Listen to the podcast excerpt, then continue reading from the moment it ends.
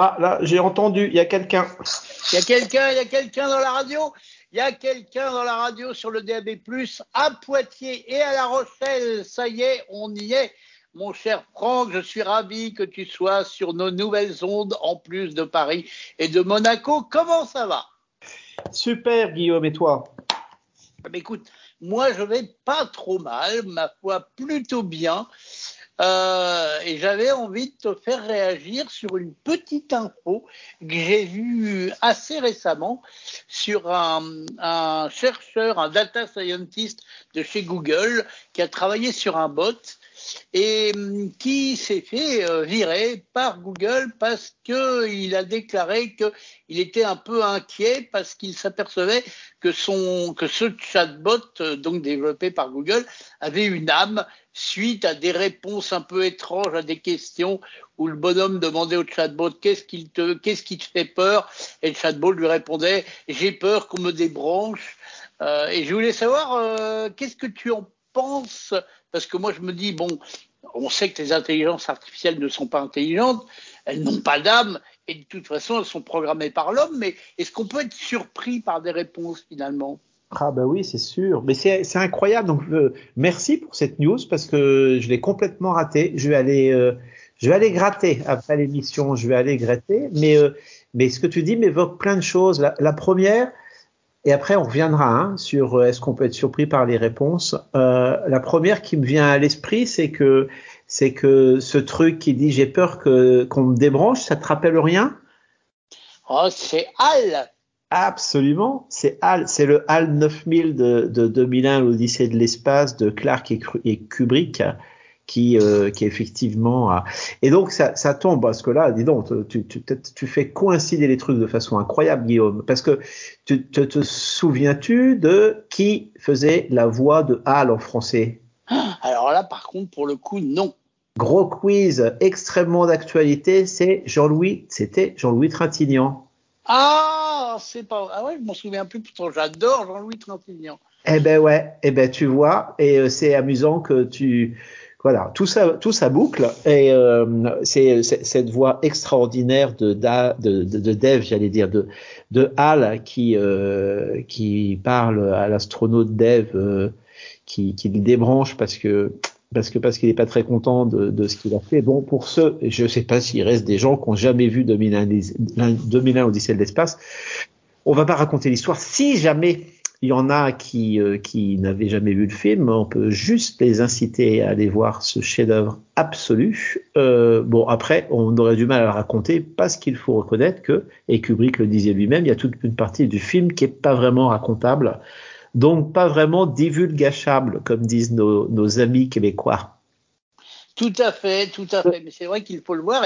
Et, finalement, la fiction avait de l'avance sur la technologie, parce qu'à l'époque où est sorti le film, je pense que les bots n'existaient pas encore, où ils étaient dans les labos. Ouais, absolument. Mais de toute façon, ce, film est, euh, et, d'une euh, et, d'une comment dirais-je d'un visionnaire absolument incroyable parce que c'est bourré. Je sais pas si tu l'as revu récemment. Hein. C'est euh, c'est combien? 69, 70, 71, un truc comme ça. Hein euh, ouais, j'étais tout petit. Je l'ai revu il y a deux ou trois ans.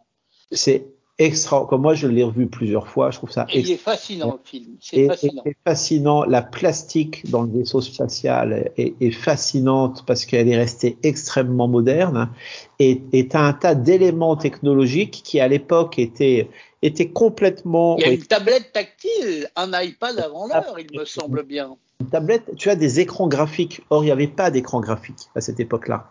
Et donc, nous, quand on les regarde, voir des graphiques sur un écran, ça nous semble évident mais quand le film a été fait, ça n'existait pas. Il y a des tablettes, il y a plein, il y a plein de choses, il y a plein de choses qui sont euh, très réalistes euh, sur la gestion physique, comment arriver à vivre en apesanteur euh, quand on n'a pas envie de se sentir en apesanteur avec la, la rotation des vaisseaux, etc. Et il y a quelques années, il y a eu une exposition à la Cinémathèque à Bercy là, qui, euh, qui, qui, qui, qui, sur sur Stanley Kubrick, hein, et euh, il y avait plein de choses et plein d'éléments de ce film incroyables. Elle est, le, plastiquement, euh, il est resté extrêmement moderne, je trouve. Et te, sais-tu ou te souviens-tu pourquoi Al s'appelle Al Oui, ce sont, c'est un rapport avec IBM. C'est les lettres qui suivent le I, le B et le M ou qui précèdent, je sais plus. Exactement. H, le H précède le I, le A précède le B et le L précède le M. Donc, euh, c'était des lettres qui précèdent IBM. Ça donne A là. Et c'est pour ça qu'à l'époque, ils avaient appelé euh, cet, incroyable ordinateur qui lui-même est magnifique, euh, avec cette espèce de mémoire en verre là. C'est pour ça qu'il le rappelle. Donc, si, on parle un peu, un peu plus de, technique, ta question était peut-on être surpris par les réponses d'un bot ou d'un ordinateur Ben oui, parce que on a l'habitude de dire que qu'on que peut deviner tout ce qu'un ordinateur va dire parce que c'est un homme qui l'a programmé, mais mais ça c'est euh, c'est plus vrai, c'est plus vrai, c'est devenu très peu vrai à vrai dire. Pourquoi ça? Pourquoi ça? C'est parce que je pense que souvent les gens qui disent ah comme c'est un ordinateur qui a prévu, eh ben euh, on sait c'est un homme pardon qui a programmé l'ordinateur, on sait ce qui va se passer. C'est parce qu'on est sur des principes de programmation euh, classiques euh, qui sont parfaitement prédictifs, euh, où on dit s'il se passe telle chose, faire telle chose, si, si telle variable a telle valeur, faire telle chose, et, ainsi de suite. Et donc là, on est sur des espèces de d'arbres conditionnels d'exécution de fonctions qui, qui, eux, sont extrêmement prédictibles, effectivement. Mais aujourd'hui, quand on parle d'intelligence artificielle, c'est c'est un, une, une toute autre technique de programmation. C'est-à-dire que on n'apprend pas du tout à la machine ce qu'il faut faire, euh, on apprend à la machine à apprendre. Hein. C'est-à-dire que le programme que, que l'on va lui donner, euh, c'est un programme qui, qui va lui permettre. Je vais donner un exemple qu'on utilise souvent pour parler de ces sujets et qui est, très simple. Imaginons qu'on veuille faire, euh, qu'on veuille analyser automatiquement des mammographies, par exemple, des, des, euh, des, des radiographies du sein pour, pour, pour détecter des tumeurs. Euh, eh ben, c'est très adapté à du deep learning euh, qui va. Comment ça va marcher On va prendre plein, plein, plein, plein, plein de radios. Et puis, on va euh, alimenter ce qu'on appelle euh, des, des, réseaux de neurones convolutifs, des réseaux de neurones. On va, on va montrer une image en disant, voilà, cette image, c'est négatif, cette image, c'est négatif, cette image, c'est négatif, cette image, c'est positif, cette image, c'est négatif, et ainsi de suite. Et on va faire ça avec des milliers, des dizaines de milliers, voire des centaines de milliers de photos. Et, ce qui va se passer, c'est que la façon dont la machine est programmée fait que tout ça va, créer des espèces de pondérations sur des systèmes décisionnels, mais, qui vont être euh, suffisamment complexes. On n'est plus du tout dans un arbre décisionnel. On est et, le cerveau travaille en partie comme ça. Hein, on, est vraiment sur quelque chose qui va être beaucoup plus flou. Et donc le programmeur, il sait pas du tout ce qui se passe parce que en vrai, ce qui, ce qui va conditionner la qualité du moment où, une fois que l'apprentissage va avoir été fait, tu vas donner une image et il va te dire ben, c'est vrai ou c'est faux à tant de pourcents, eh bien, euh, la qualité de ça va être liée à l'apprentissage. Et, et, et, bien sûr, ça va être lié à la qualité de l'algorithme à l'origine de, de, la programmation qui a été faite à l'origine, mais la nature de la réponse va être liée à l'apprentissage. C'est-à-dire que si, si au lieu de mettre des, des, des, mammographies, on met des photos de chats, eh ben, on va obtenir des résultats qui vont être, qui vont avoir un sens pour le système, mais bien entendu, qui vont pas du tout avoir de sens sous, sous, sous l'angle de la détection de, de, de cancer automatique à partir de, de mammographie. On appelle ça la classification. Donc, tout ça, est-ce que je suis clair là Dis-moi Guillaume? Oui, oui, tu es complètement clair pour, pour les gens qui ont un peu compris comment marchait le machine learning, mais comme on a beaucoup parlé, euh, moi pour moi c'est complètement clair. Mais alors, tu veux dire que euh, finalement, revenons au cas dont je te parlais tout à l'heure, le, ce bonhomme qui parlait au, au chatbot de Google dans le, pour lequel il travaillait, c'est possible qu'il ait été surpris par une réponse euh, qui n'est donc pas envisagé, enfin, qui, qui n'est pas une réponse forcément connue. Absolument, qui n'est pas anticipable. Mais bien entendu, oui, bien, bien entendu, et, et, je dirais même que, que les chercheurs, c'est ce qu'ils, c'est ce qu'ils cherchent. C'est-à-dire que si c'était prédictible, euh, on serait on serait pas du on n'aurait pas besoin d'utiliser ces techniques de, de, de comment dirais-je, ces, ces techniques d'intelligence, de deep learning, mais euh, mais euh, la, la, surprise et cette efficacité là, c'est précisément ce qu'on recherche. Et d'ailleurs, ça fait penser à une anecdote qui a eu lieu il y a combien, je sais pas, trois ou quatre ans, où euh, il y a Microsoft qui avait rendu public un bot. Hein, qui s'appelait Tay, c'est ça? Un chatbot classique. Et tu te souviens de ce qui s'était passé? Alors, je me souviens que ça avait mal fini. Il était devenu euh, raciste. Ah, absolument. Il, il, était devenu raciste. Mais en vrai, c'est pas qu'il était devenu raciste, c'est que l'apprentissage qui avait été fait, c'est-à-dire que les phrases qui, par les utilisateurs, euh, avaient été utilisées, la, la connaissance qui avait été injectée, euh, était globalement raciste. Donc, quand on interrogeait la machine, euh, eh ben, euh, la machine tenait des propos racistes. Et, et donc, bien entendu. En même temps, euh, je te dirais, philosophiquement, la machine avait réagi comme un humain. Si on bourre le crâne à un humain avec des propos racistes, il peut devenir raciste. Donc la machine a fait pareil. Tout à fait, tout à fait. Et, et là, mais là, comme c'était Microsoft qui avait sorti ça, et que, et que, nous sommes, je pense que la, la pensée courante hein, est encore beaucoup convaincue que, que, si un système se comporte d'une certaine façon, c'est parce qu'on l'a programmé pour se comporter de cette, de cette façon-là, ce qui est faux aujourd'hui sur tous les systèmes basés sur du deep learning.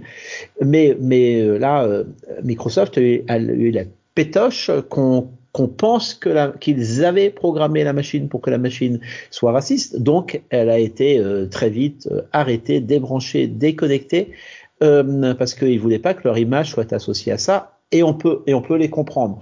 Mais d'un autre côté, ça signe une, une très mauvaise incompréhension de ces mécaniques. Hein. Et je ça me semble important qu'on comprenne bien ces mécaniques, euh, qu'on les comprenne bien aussi parce que parce, parce qu'il y a certaines choses, peut-être qu'il n'est pas très bien de les faire, justement parce que parce qu'on les contrôle pas. Et là, on va revenir sur l'idée de 2001, enfin, une des idées de 2001 Odyssée de l'espace, celle dont nous parlions tout à l'heure avec l'ordinateur HAL, où ce qui se passe, c'est qu'il y a un conflit à un moment entre la volonté des cosmonautes et la volonté de l'ordinateur qui pilote le vaisseau spatial. Et donc ce, ce conflit-là, faut bien le régler. Et ce que fait le cosmonaute, c'est qu'il débranche l'ordinateur. Ah mince, ça y est, j'avais dit que je divulgacherais pas, j'ai divulgaché. Bref, le, ce que fait le cosmonaute, c'est qu'il débranche l'ordinateur avec la voix de de Trintignant qui devient de plus lent, plus lent et qui devient avec cette voix grave là qui est, qui est extraordinaire. Euh, et donc, euh, ben, euh, à un moment, cette métaphore, quand on disait aussi que Kubrick était visionnaire, il était visionnaire même sur le plan social, parce que cette métaphore du quand il y a conflit entre la machine et l'homme, et tu sais que c'est un sujet qui m'est cher, euh, eh ben, il faut bien que nous choisissions notre camp. Et en tant qu'homme, il est certainement bon que nous choisissions le camp de l'homme et pas celui de la machine. Et ça se pose, ça se pose vraiment aujourd'hui, je pense, sur plein, sur plein de, de sujets liés à l'intelligence artificielle, surtout quand les robots que, l'on quoi que l'on programme, les, les robots que l'on conçoit là, sont des robots qui vont manipuler des choses abstraites ce à quoi tu faisais référence, c'est-à-dire que si on pose des questions existentialistes à un ordinateur qui a été programmé comme ça, euh, la réponse risque de rapidement choquer l'humain. Euh, elle a toujours un sens par rapport au robot et par rapport à son apprentissage, c'est ce que j'ai essayé d'exprimer tout à l'heure.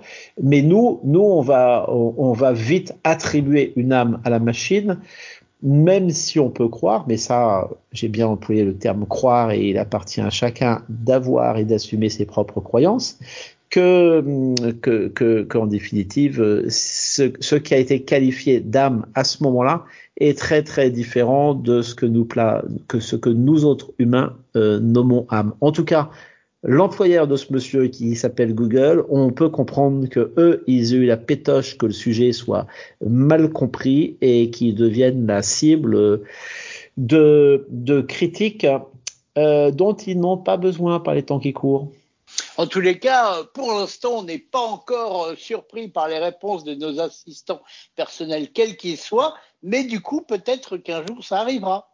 Absolument. Mais donc, tu sais, on, est encore surpris, pas, au niveau métaphysique comme ça, hein, mais moi, il m'est arrivé plusieurs fois d'utiliser euh, un des assistants vocaux que, j'ai chez moi. Et euh, il m'arrivait plusieurs fois d'être avec des gens qui, au moment où je formule ma question, euh, m'ont dit ah ben là ça m'étonnerait qu'ils trouvent et, euh, et, et, la réponse était, était ma foi extrêmement pertinente. Ça c'est vrai et je me suis même surpris aujourd'hui à le faire parce que j'ai posé à mon assistant une question toute bête et, et je pensais pas qu'il aurait la réponse et il l'a eu c'était qu'est-ce que est-ce que je peux mettre du plastique dans les poubelles jaunes? Et il m'a trouvé la réponse. J'ai été subjugué. Ah, ça, ça m'amuse beaucoup parce que Barnabé, dont on parle de temps en temps, une des premières applications que nous avons créées euh, pour Barnabé à une époque, parce que Barnabé est issu d'un certain nombre de projets de recherche. Et, euh, et, dans un des projets de recherche, il y avait une application d'aide pour savoir dans quelle poubelle il fallait mettre quel objet. Et donc c'était très marrant parce qu'on avait traité des objets les plus hétéroclites. Donc bien sûr, on avait traité des, matières courantes, mais, euh, mais on avait traité des choses beaucoup moins courantes comme des armes à feu. Et donc c'était assez marrant quand on connaissait le truc d'interroger euh, le robot pour lui demander si euh, on pouvait mettre une mitraillette dans la poubelle jaune. D'accord, très bien. Eh écoute, je crois bien que on peut mettre un chrono dans la poubelle jaune s'il ne marche plus, mais le tien marche bien. Il va te dire que malheureusement notre temps est à partie, mais que vous nous retrouverez bientôt sur Ami la radio des nouvelles technologies et surtout que vous n'oublierez pas de nous mettre des commentaires sur le podcast Ami le podcast et puis des messages au 01 76 21 18 10 mon cher Franck. Salut Guillaume à bientôt